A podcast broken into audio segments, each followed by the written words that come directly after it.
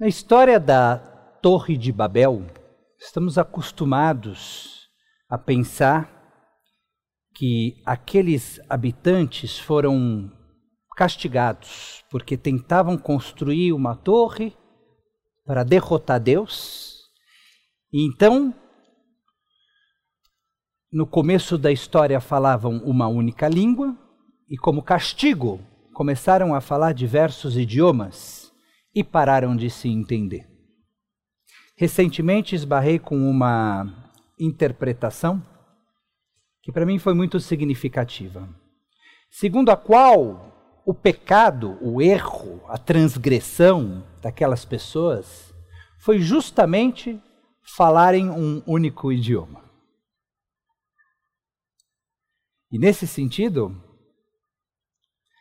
a diversidade de línguas com que termina a nossa história não foi um castigo, e no lugar disso, um presente, uma oportunidade, um crescimento e um aprendizado.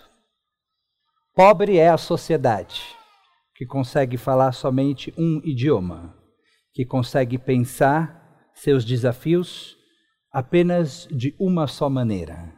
Feliz é aquela sociedade, aquela comunidade, aquele país que tem a possibilidade de falar muitas línguas e de pensar a vida com toda a sua complexidade.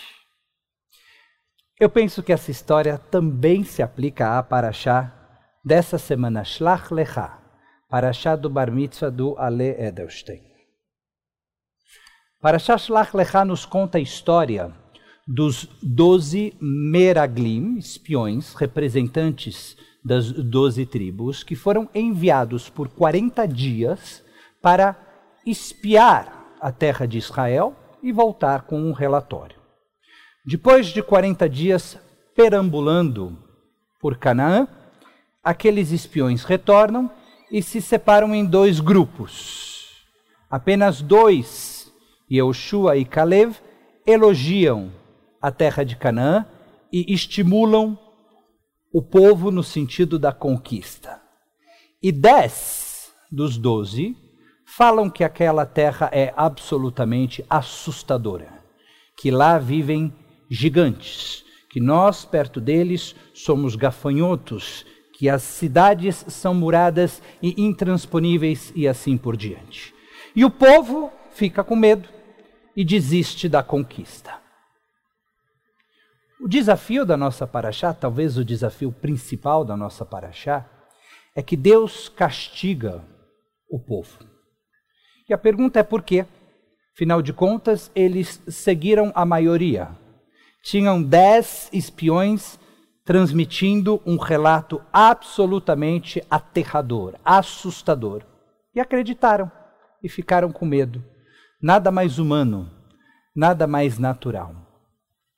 Eu queria propor que talvez o pecado daquela geração não foi escutar os dez, mas foi não levar em conta os dois. Mesmo que optassem por seguir a sugestão dos dez espiões e não conquistar naquele momento a terra prometida, precisavam de alguma maneira fazer algo com a opinião daqueles dois. E se eles estivessem certos? E se eles tivessem alguma razão? Nos nossos dias, uma democracia é medida não somente pela sua capacidade de escutar a voz da maioria, mas também pela sua possibilidade de levar em consideração as vozes minoritárias. Isso não significa que a voz minoritária deve ser seguida, mas precisa ser levada em conta. O que não aconteceu na história dos doze espiões. Como poderiam levá-las em conta? Talvez decidindo mandar uma nova delegação para tirar a dúvida? Talvez esperando passar um tempo e então fazendo uma nova incursão talvez experimentando mandar uma parte do povo e tentar uma conquista. Várias são as possibilidades. O fato é que aquelas duas vozes foram absolutamente apagadas, ignoradas, canceladas. E talvez este foi o pecado daquela geração.